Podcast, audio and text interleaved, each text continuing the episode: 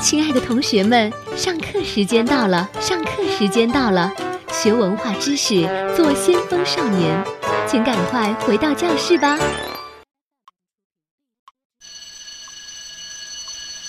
等待着下课，等待着放学，等待游戏的童年。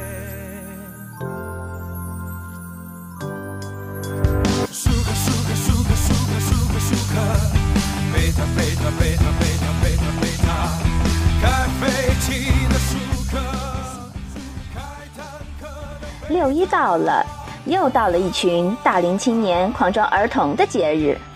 作为这群大龄青年之一，秦渊自然也要来凑一下热闹啊！毕竟我当年也是活泼可爱的好孩子。在这里，秦渊祝愿大家六一儿童节快乐！接下来，让我们坐进本期的课堂，集体穿越到童年。和听满场哈库纳，是努比汉马托托。我想变成一只唐老鸭，米老鼠过家家，加菲猫穿着花裤衩。不知道大家有没有发现，支付宝又开始卖萌了。每个人的昵称后面都加上了“宝宝”，于是我也过了一把儿童节。原来我是秦宝宝呀！大家还记得我们看过的动画片吗？黑猫警长曾经说过，夏天遇到雷雨天气，千万不要到室外去，关好门窗，防止球状闪电袭击自己。那时候的动画片多么有教育意义啊！还有一个我们熟知的台词就是“休息休息一下吧”。对了，是聪明的一休。还有《猫和老鼠》也是我小时候爱看的动画片。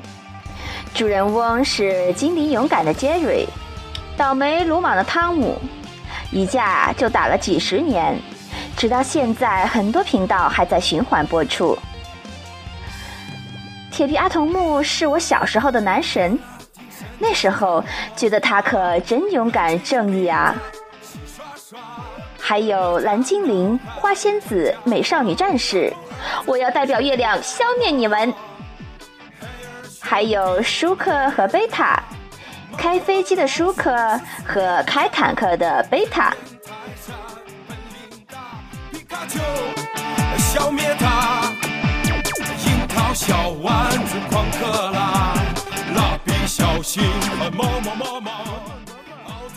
不知道大家还记不记得小时候我们玩的游戏？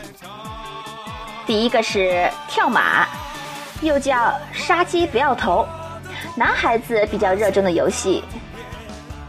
当鞍马的一方时常会把头高高的扬起，以增加游戏的难度。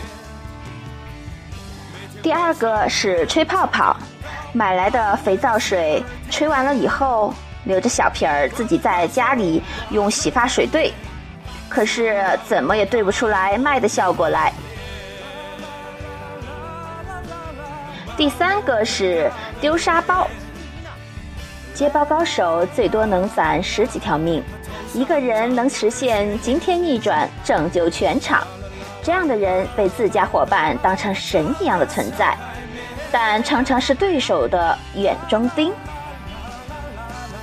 第四个是拍烟盒，最早时期的儿时赌博，大人的烟盒成了小孩子中的抢手货，越贵的烟盒越遭疯抢。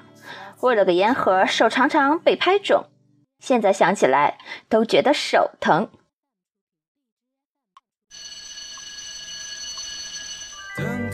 下课，等待。第五个是打弹珠，或蹲或趴，各种高难度姿势，毫无形象可言。水泥地呀还不行，一定要在土地上才能一决雌雄。家里的跳棋经常颜色不全，为此还被老爸教训过几顿。第六个是斗鸡，最激烈、最具撞击力的游戏，可以单挑，也可以集体群斗，深受男孩子的喜欢。有些身材魁梧的女生斗起来比男生还凶狠，战斗力惊人。第七个是翻绳，每次想换个花样翻的时候，绳就散了。翻了好多年，纳闷自己怎么就只会几种翻法。后来才明白，它也就只有那几种翻法而已嘛。第八个是摸瞎子，被摸的人在叫停的时候，偶尔会偷偷乱动。可是我就是喜欢你看不见，我作弊你还猜不出来我是谁的样子，呵呵呵。第九个，一二三木头人，这可是我们最喜欢的游戏呀。那时候特别喜欢出其不意的喊停，看小伙伴们被定格的时候高难度的那姿态。身体各种的扭曲，表情各种的僵硬，简直就是行走的表情包。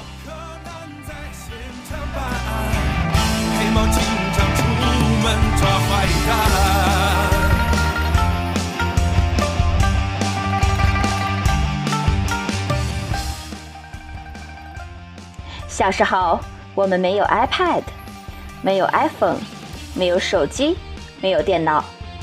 但我们拥有最纯真的童年，最朴实无华的岁月。如今，我们都长大了，回忆起自己的童年，不管是七零后、八零后、九零后，都有属于他们那个年代的一份回忆。大头儿子，小头爸爸，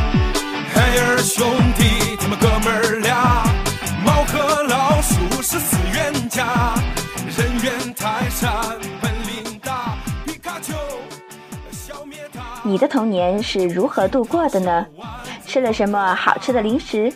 玩了什么有趣的游戏？看过什么电视剧？唱过什么样的歌？如果你对本期节目有什么想法，欢迎在节目下方评论区进行留言。好了，本期课情愿就上到这里啦，同学们下课了。那些人物常常让我浮想又连篇。每天晚上坚持等到半夜的十二点，灌篮高手马上开演，谁不让我看我就翻脸。那猫有很大的脸，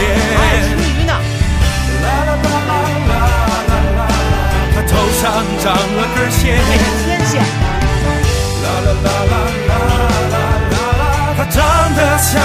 这俩大本呀！啦啦啦啦啦啦啦，歌唱完了，我们下次见。